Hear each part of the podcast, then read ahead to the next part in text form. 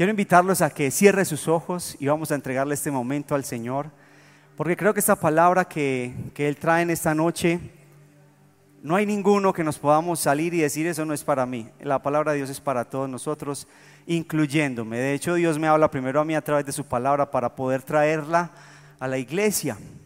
Entonces cierre sus ojos y vamos a decirle al Señor, te bendecimos, Señor Jesús, te damos gracias por tu presencia en esta noche en medio nuestro. Gracias por esa alabanza, Señor, tan especial donde pudimos sentir tu presencia, Señor. Gracias porque nos permites disfrutar cada día de nuestra vida y de la semana este momento para ti, Señor, donde podemos, Señor amado, sentir que realmente, Señor amado, tú vienes a nuestra vida a amarnos, a abrazarnos, a consolarnos, a guiarnos. Yo te pido que abras la mente y el corazón de cada uno de los que estamos aquí para que podamos recibir tu palabra con amor, para que la podamos recibir, Señor, con apertura, para que no haya en nosotros, Señor, eh, un espíritu de contienda con tu palabra y que la rechacemos eh, en lo que de pronto no nos gusta. Yo te pido que nos quites el orgullo. Yo te pido que tu palabra sea hoy como dice ella misma, Señor, que es como martillo que quebranta la piedra. Señor, aunque llevemos mucho o poco de conocerte, en ocasiones necesitamos que nuestro corazón sea ablandado por ti. Yo te pido que eso haga hoy tu palabra y que podamos tener un corazón humilde, sencillo, sensato para buscarte cada día, Señor. En el nombre de Jesús te damos gracias. Amén y amén. En esa noche quiero hablarles de, bueno, llamamos la palabra eh, junto con el diseñador. Yo tenía un nombre, les quiero contar la anécdota. Y me dice él, ese nombre está muy largo, uno más cortico. Porque por tema de diseño y de recordación, pues es mejor los nombres corticos. Entonces le pusimos enfrentando mis pecados. Dígale al que está a su lado, enfrentando mis pecados. Eso, muy bien. Ya usted más o menos se va haciendo una idea de lo que vamos a hablar en esta noche. Si usted está tomando nota, puede escribir cómo puedo enfrentar las consecuencias de mi pecado. Así lo llamé inicialmente, cómo enfrentar las consecuencias de mi pecado. Porque aquí vemos puros pecadores, ¿sí o no? Yo soy, yo levanto la mano. Y lastimosamente hemos tenido muchos de nosotros, o todos creo yo, vivir las consecuencias de los errores que hemos cometido. La Biblia dice que el que sabe hacer lo bueno y no lo hace, le es contado como pecado. La Biblia dice que por cuanto todos pecaron, están destituidos de la gloria de Dios. Porque no hay justo ni aún uno. O sea, nosotros sí o sí somos pecadores. Aquí estamos, los pecadores digan presente. Eso. Saber que somos pecadores no nos va a quitar la salvación, porque el sacrificio de Jesús es tan grande, tan grande, tan poderoso, que sus errores no lo van a poder apagar ni lo van a poder quitar. Si usted recibió a Jesús como su Señor y Salvador, usted es salvo en el nombre de Jesús. Pero ¿cuántos creen que tenemos que ser santos? La Biblia dice, sed santos porque yo soy santo, dice el Señor. ¿Y sabe para qué el Señor nos dice eso? Para evitarnos las consecuencias del pecado. Hay una historia que me gusta mucho en la Biblia, la recuerdo desde que estaba muy chiquito porque voy a la iglesia desde los 13 años, bueno, desde los 8 años. A los 13 años comencé como a ir un poquito más consciente a los 14 años, le estoy contando rápidamente la historia de, mi vida cristiana, fui a un retiro espiritual y ahí experimenté la presencia de Dios poderosamente y yo dije, siendo un adolescente, esto es lo mío, me enamoré de Dios. Pero después de ahí me di cuenta que aunque amaba a Dios, tuve que seguir enfrentándome a la tentación y a que el pecado estaba ahí a la puerta todos los días. Hey, querido, ¿cómo estás? Una niña bien linda diciéndome, hola papi, ¿cómo estás de lindo, mi amor? Usted dirá, ay, que le decían eso, sí, me decían. Y era gordito. Ahora todavía soy gordito, pero no tanto como, como en esa época. Y sabe que recuerdo mucho la historia que me enseñaban, seguramente usted también la recuerda. Para los viejos vamos a recordar la historia. Para los nuevos, apréndase esta historia porque es valiosa para la vida cristiana. ¿Cuántos conocen al rey David? Pues todos, ¿cierto? Todos conocemos al rey David. Un hombre conforme al corazón de Dios, un rey justo, un rey, un hombre de guerra, dice la Biblia que hasta era lindo. Imagine cómo era David, de perfecto. Que era lindo, era ungido, era hombre de guerra, tocaba muy bien música, era un hombre prodigioso en todo lo que hacía. Y dice la Biblia, les voy a contar la historia, que un día David estaban en tiempo de, de guerra. La Biblia lo llama que en primavera todos los reyes salían a hacer sus conquistas y a decir, bueno, este es mi enemigo, lo voy a, poseer, va a poseer sus, sus tesoros, sus bienes. Dice la Biblia que David estaba en esa época y él decidió no salir a la guerra porque ya era rey, porque ya había luchado mucho. Y dice la Biblia que mandó a uno de los principales de su ejército, a Joab, a conquistar la tierra de los amonitas. Dice la Biblia que ellos se fueron a conquistar estas tierras y David se quedó en el templo relajado. ¿Cierto? A todos nos gusta el relajo un poquito, a David también le gustaba. Pero dice la Biblia que mientras que él estaba en su aposento, era ya en la tarde, o sea, que hizo perecita todo el día hasta por la tarde, se levantó y salió a la terraza de su palacio. Y dice que vio por allá a lo lejos una mujer hermosa que se estaba bañando. Ya ustedes saben quién es, sí o no. ¿Cómo se llama? Alguien que me diga. Betsabé. Entonces dice, dice la historia que David, siendo el rey de Israel, estando en tiempo de guerra, se quedó vagabundeando, se quedó en la casa haciendo pereza. Y dice que sale y ve a Betsabé, una mujer así, como mi esposa, así. Linda, divina, mamacita, preciosa. A usted no le, no le extraña que yo diga eso, ¿cierto? Una mujer, como decimos aquí en Antioquia, así. Un bizcocho. Y entra en el corazón del rey ese deseo carnal que nos entra a todos los seres humanos, nos entra a todos los hombres, ¿cierto? Y a las mujeres también. Hace muchos años los hombres éramos los únicos que teníamos malos pensamientos. Hoy en día, con la ciencia moderna, nos dimos cuenta que las mujeres también tienen malos pensamientos. Y también desean y ven a un hombre y dicen, no, papacito. En redes sociales está circulando un, audio bastante curioso y yo sé que todos lo han escuchado.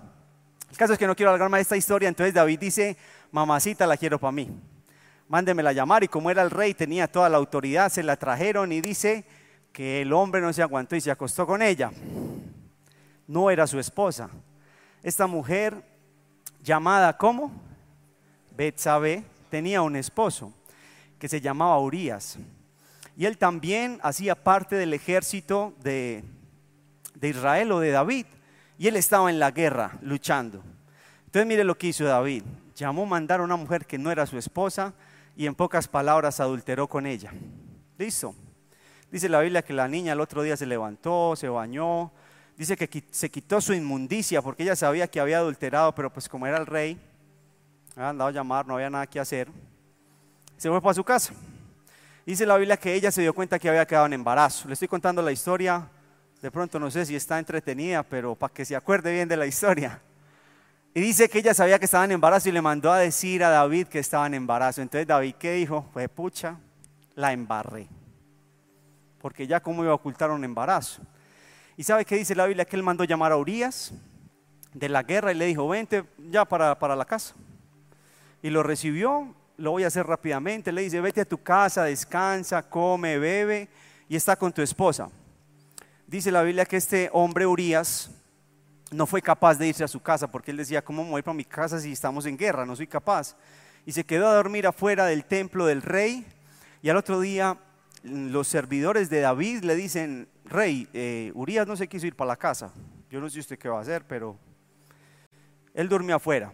Entonces David lo mandó llamar y le dijo, Urias, mi hijo, vaya para la casa, hermano. Para eso lo mandé llamar.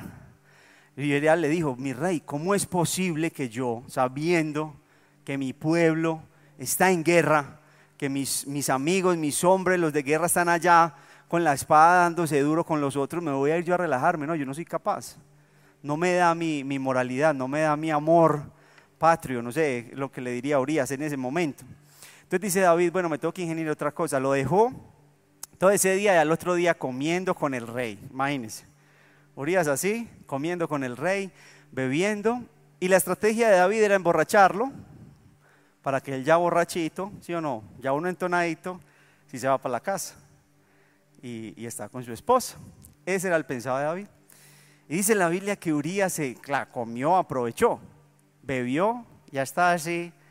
Bueno, mi rey, voy para mi casa, patrón. Todo bien. Pero dice que salió y no fue capaz, dice, para la casa.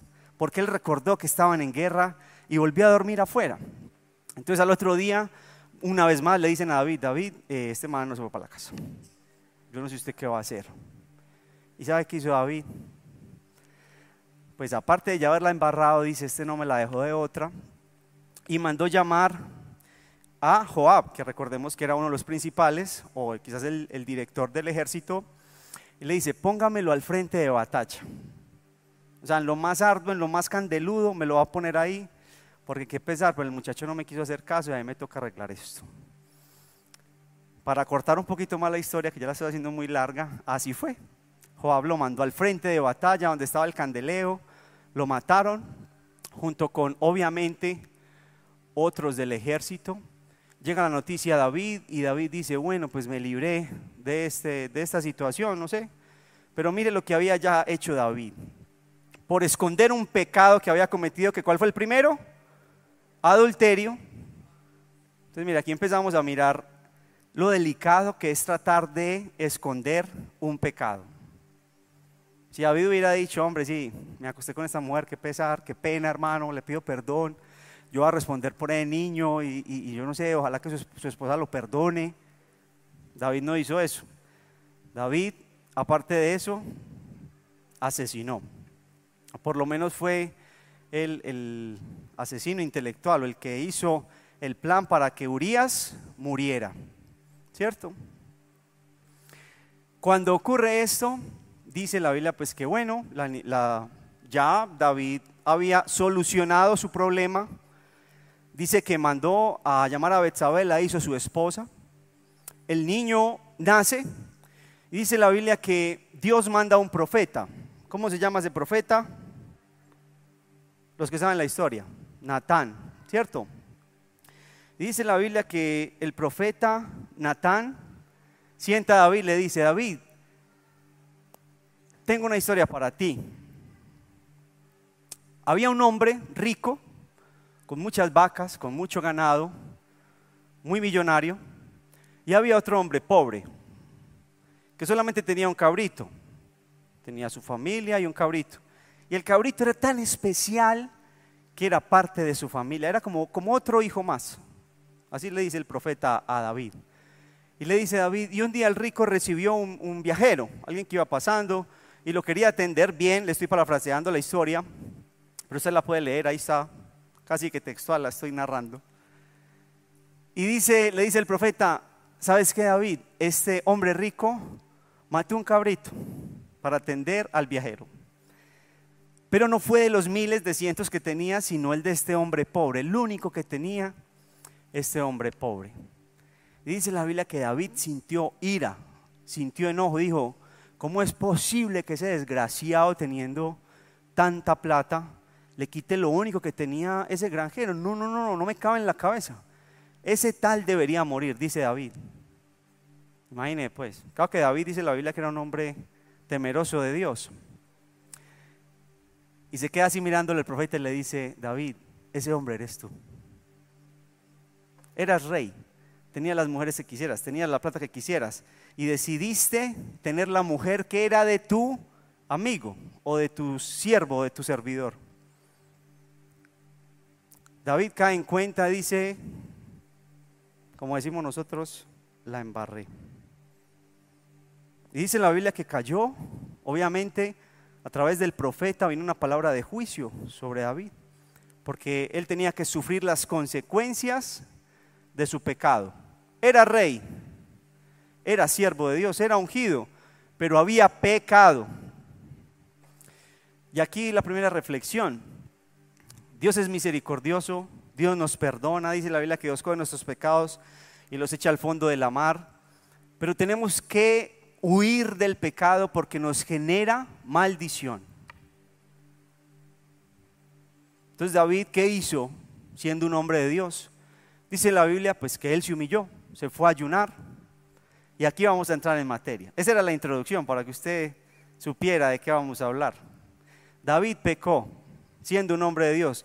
Estoy seguro que usted ha pecado y quizás hoy estás viviendo las consecuencias de un pecado que cometiste.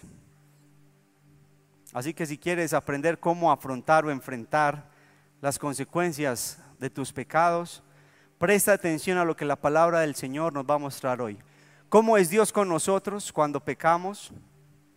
Y el ejemplo de David, que en este caso lo que hizo después de haber pecado, sí nos va a servir a nosotros para, para hacerlo, para acercarnos a Dios. Le invito a que abra la palabra del Señor en el segundo libro de Samuel capítulo 12. Ojalá subraye su Biblia que eso le ayuda a recordar un poquito más. Y si usted está tomando nota, pues mucho mejor. Tomar nota ayuda a recordar un poco mejor. Esta palabra quizás sea sencilla de entender, pero es poderosa para su vida espiritual, para su crecer en Cristo, para no vivir en maldición, sino vivir en bendición. Vamos a leer segundo libro de Samuel capítulo 12 versículos del 18 al 24. Dice entonces, vamos a retomar un poquito la historia para empezar a leer. David recibe ese guarapazo del profeta, el niño estaba recién nacido y dice también la palabra, lea toda la historia completa, que cae una enfermedad. El niño estaba de días de, de, nacido, tenía como siete, nueve días de nacido. Entonces imagínense esa criaturita toda linda, ya David me imagino que lo miraba y decía, tan lindo mi niño dice la Biblia que cae la maldición, o bueno, la consecuencia de su pecado, y el niño se enferma. Entonces ahí es cuando David se humilla, ayuna, ora y le dice, Señor, por favor, perdóname, yo sé que la embarré, yo sé que, que, obré de, manera carnal, no lo quería hacer, pero pues terminé haciéndolo, ya no, no me puedo excusar, que es igualitico a nosotros cuando le vamos a pedir perdón al Señor, Señor, pues ya la embarré, ya Perdóname, Diosito, por favor, cierto, somos nosotros. Por favor, no me dejes vivir las consecuencias de este pecado. Por favor, ayúdame, yo también lo he hecho. Así que tranquilo. Usted puede decir, sí, Señor, yo también. En ese punto, en ese momento, el niño muere. Porque Dios quería zarandear a David, literal. Es que David era rey, tenía una gran responsabilidad sobre sus hombros. David no podía, no podía pasar desapercibido ese gran pecado que había cometido y Dios tenía que darle una lección muy grande a David, porque nos iba a servir de ejemplo a nosotros hoy. Entonces vamos a leer. Entonces ya el niño había muerto, listo. Ya el niño había muerto, ya todo, pues ya, ahí vamos en la historia. Versículo 18. Finalmente, al séptimo día, tenía siete días de nacido el niño, murió. Los consejeros de David tenían temor de decírselo. No escuchaba razones. Cuando el niño estaba vivo decían ellos, ¿qué locura hará cuando le digamos que el niño murió?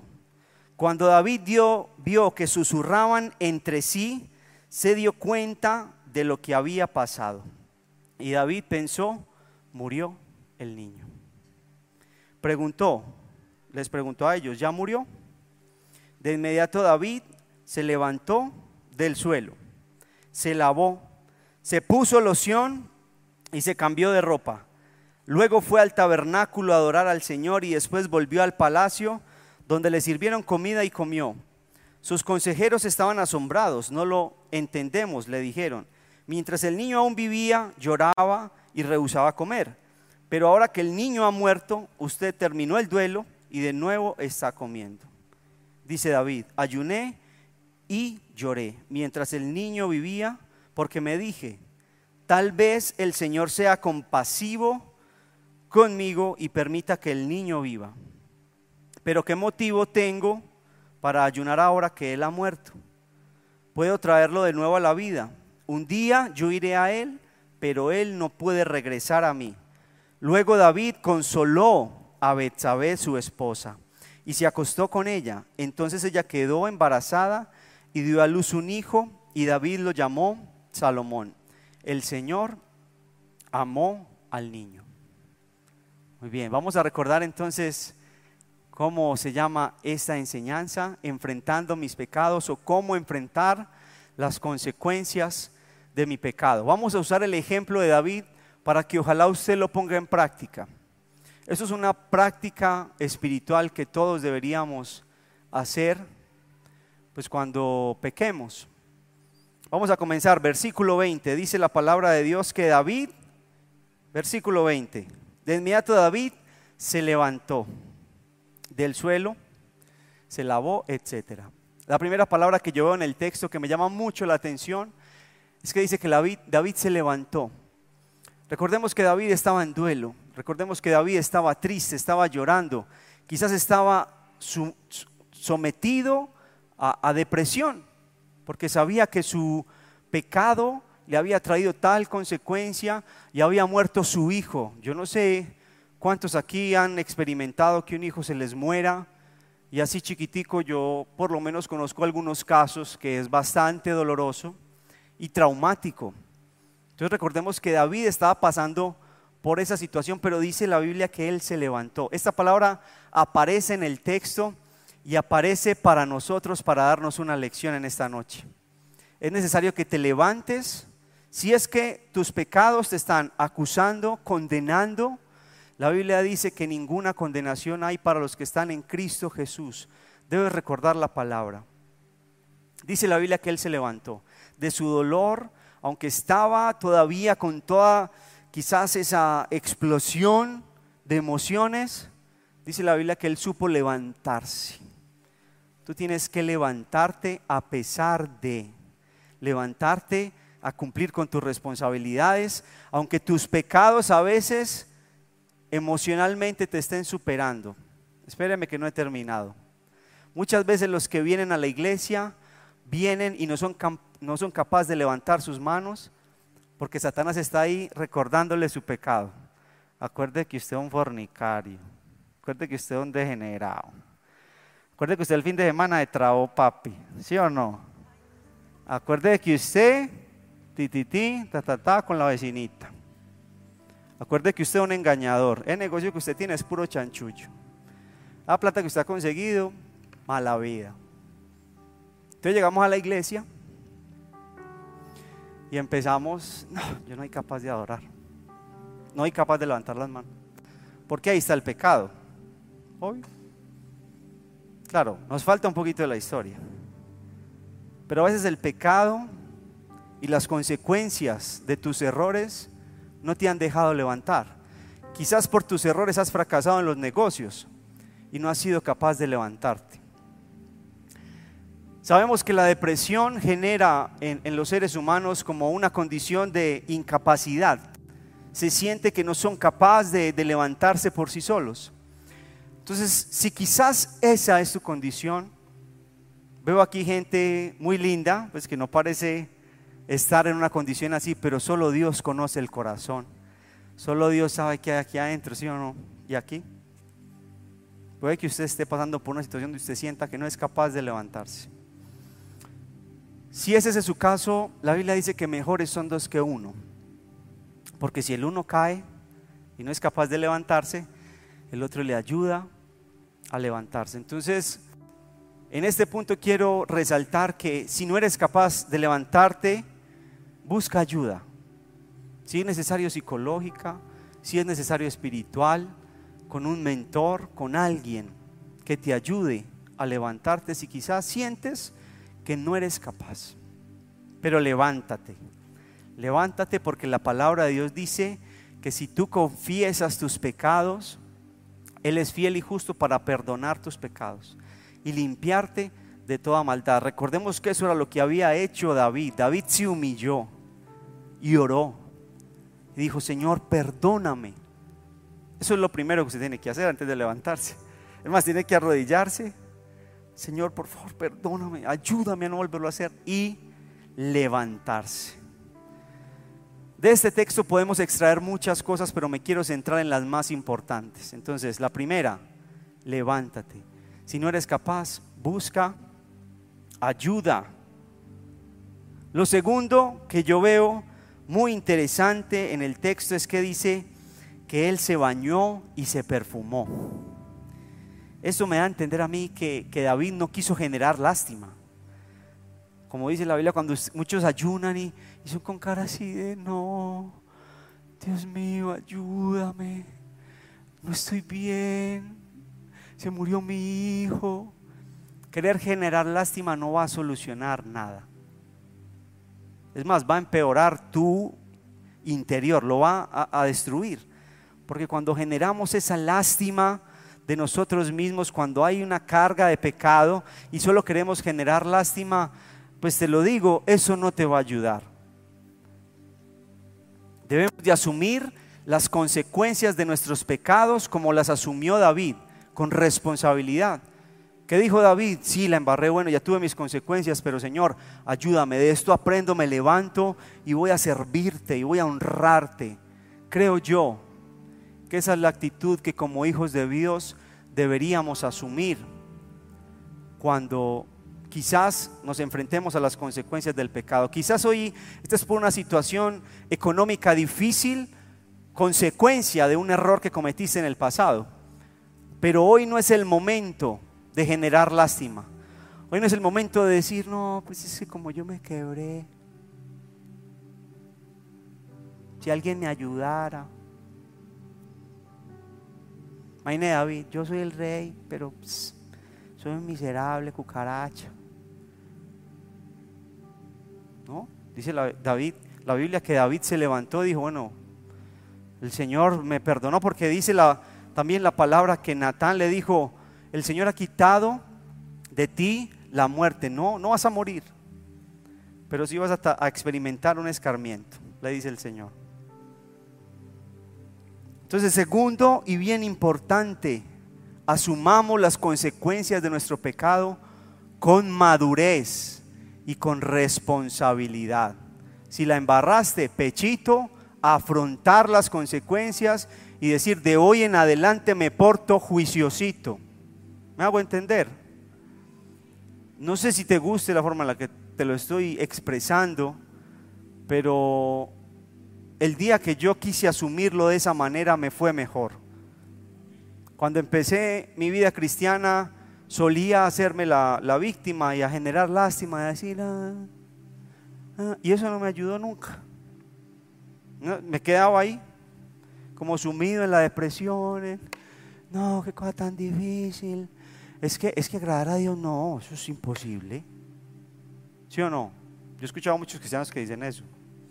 David no hizo eso. Dice la Biblia que David se levantó, se organizó y asumió con responsabilidad las consecuencias de su pecado. Se me está acabando el tiempo y falta lo, lo mejor.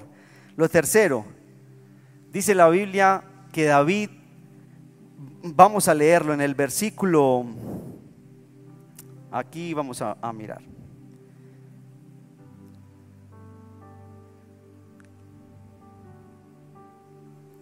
que dice que fue a la casa del Señor y adoró.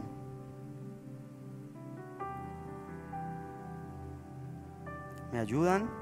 Ya, versículo 20, vamos a leerlo completo. De inmediato David se levantó del suelo, se lavó, se puso loción y se cambió de ropa. Luego fue al tabernáculo a adorar al Señor. Es súper importante que siempre, en cualquier circunstancia, pero sobre todo, cuando tengamos que asumir las consecuencias de nuestro pecado, vengamos a adorar al Señor, a humillarte delante de la presencia del Señor. Porque eso te va a llenar de su gloria, te va a llenar de su perdón, de su restauración. Él te va a renovar en su presencia. Dice la Biblia, vengan a mí los que estén trabajados y cargados, que yo les daré descanso. Pero muchos de nosotros cuando pecamos, como les decía ahorita, no somos capaces de adorar, no somos capaces de levantar la mano y por no confesar nuestro pecado y peor aún, por no alejarnos de nuestro pecado, nos quedamos calladitos, como unos pendejitos, me perdona la expresión. Me gusta a veces ser espontáneo, porque de esa manera quizás logramos eh, tener confianza en nuestra forma de hablar. Yo finalmente solo le quiero contar una historia bíblica y lo que usted debería hacer si está enfrentando las consecuencias de un pecado. Adoró, dice la Biblia que él adoró. Fue a la casa del Señor y adoró.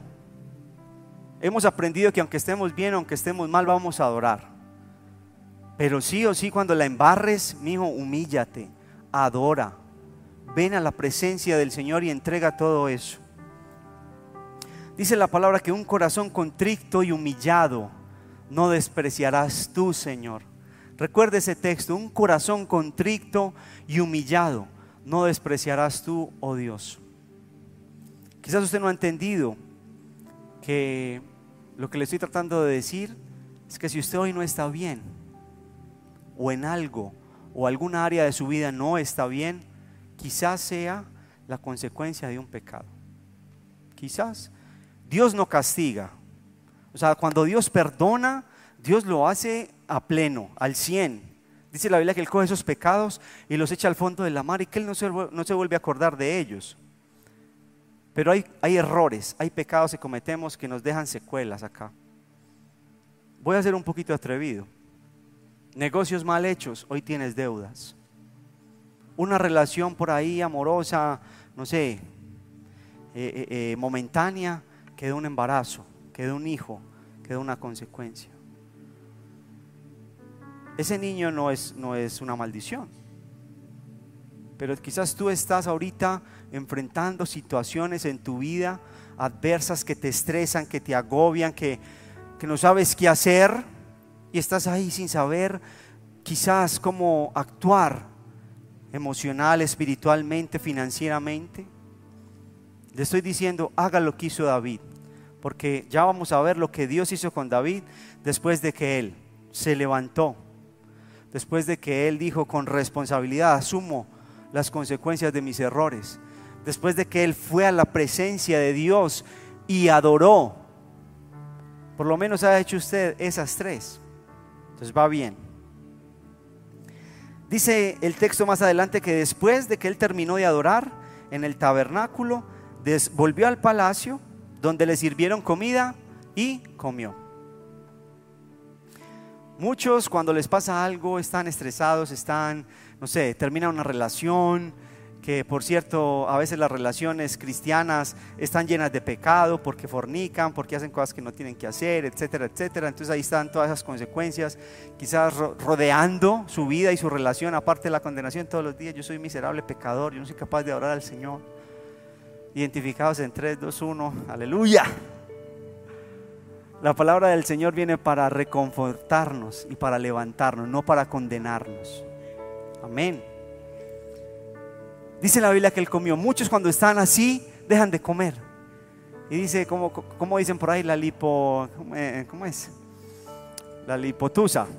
Todos los que están en Tusa parecen que le hicieran lipo porque se ponen así, mejor dicho. Pero David se fortaleció, porque dice la Biblia que él fue y comió. Entonces no es momento, el hoy, le estoy hablando del hoy, no es momento de dejar de alimentarse. Obviamente lo vamos a traer ahorita, habla literal porque David estaba en ayuno, David ya había pasado algunos días en ayuno, orando, quebrantando su carne. Y dice la Biblia, como lo leímos, que él decidió comer. Pero recordemos las palabras de Jesús cuando dice, no solo de pan vivirá el hombre, sino de toda palabra que sale de la boca de Dios. Usted viene a la iglesia y quizás usted va a decir, pues siempre me dicen lo mismo. Siempre tenemos que decirte, tienes que adorar, tienes que orar y tienes que comer del libro de la vida, tienes que ir a la palabra de Dios, tienes que alimentarte, porque eso hizo David, comió, se alimentó, se fortaleció. Y tengo que aclarar que aquí está hablando literal de alimentos, Pero la Biblia ya nos pone un contexto, de decir, tu alimento no debe de ser solamente el físico, tiene que ser el espiritual, porque muchas veces caemos en el pecado por falta de alimento espiritual. Permiso, me voy a alimentar.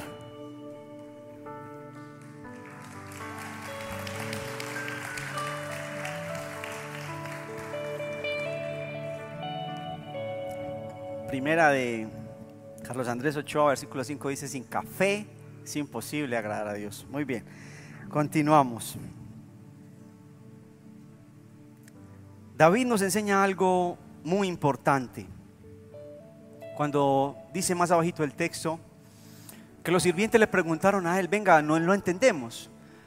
¿Cómo es que cuando el niño todavía estaba vivo, usted ayunaba, usted oraba, usted lloraba, pero ya el niño muere y usted ya se levanta? No, no, pues los sirvientes, dice la Biblia, que no entendieron la reacción de David. Y David aquí nos enseña algo muy importante. Cuando ayunemos iglesia y cuando oremos, no lo podemos hacer para cambiar la voluntad de Dios, sino para conocer la voluntad de Dios. Porque conozco cristianos que ayunan y van a decir, voy a orar para que fulanito de tal se case con peranita de tal. Yo le digo, ese ayuno ya fracasó, ni empiece.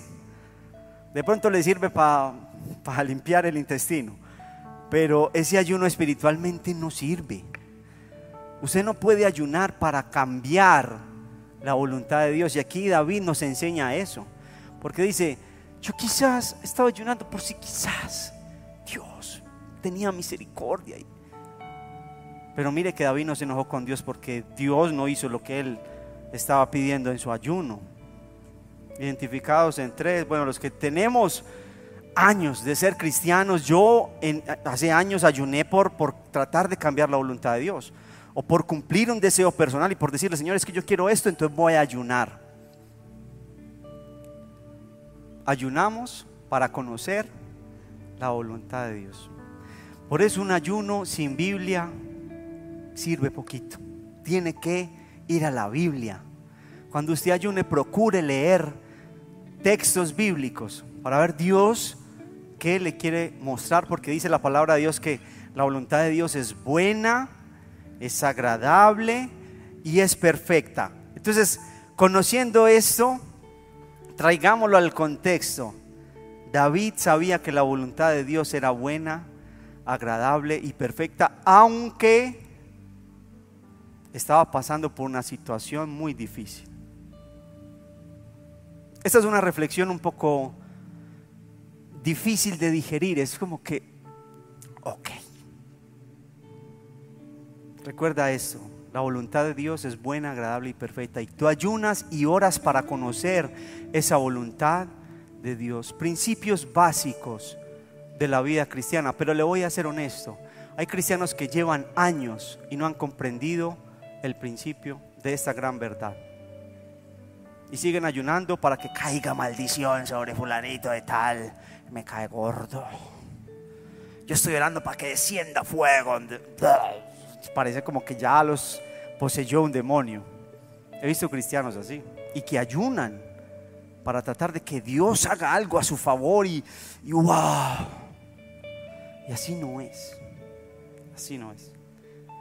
David fue, se humilló, ayunó para conocer cuál era la voluntad de Dios para su vida, que es buena, es agradable y perfecta, aunque le estaba produciendo mucho dolor. Yo no sé si usted me está entendiendo. Le estoy diciendo que quizás algunas cosas que usted está viviendo son consecuencias del pecado, pero que ahí está la presencia de Dios para que usted vaya y se humille y ore y ayune para conocer la voluntad de Dios, pero es que esa es la parte que a nosotros nos da pereza. Y, la que nos, la queremos saltar así como, ya, ya pasé esa partecita que es como tan maluquita y la dejo ahí, ya, ya mejor ya, ya que no pase nada por lo que hice, la embarré, pequé, que con 50 mil al mismo tiempo, pero pues Dios me perdona, Dios es misericordioso y, y bueno, ese SIDA no te dio por nada, quizás te dio porque estabas con muchas personas y ni siquiera te importaba.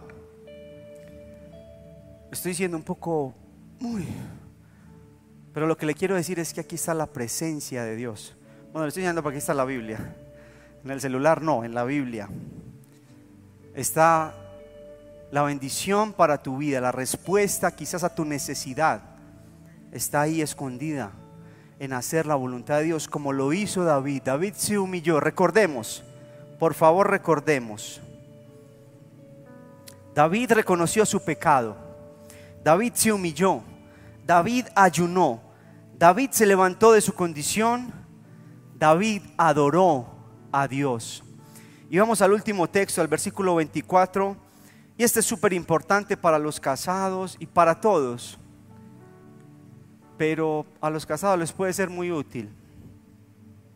Luego David consoló a Betsabé, su esposa. Vamos a dejarlo hasta ahí porque la otra parte es diferente. Dice David consoló a Betsabé. David fue capaz de ser empático con las personas de su entorno y más con su esposa. ¿Con quién había pecado él? Con ella.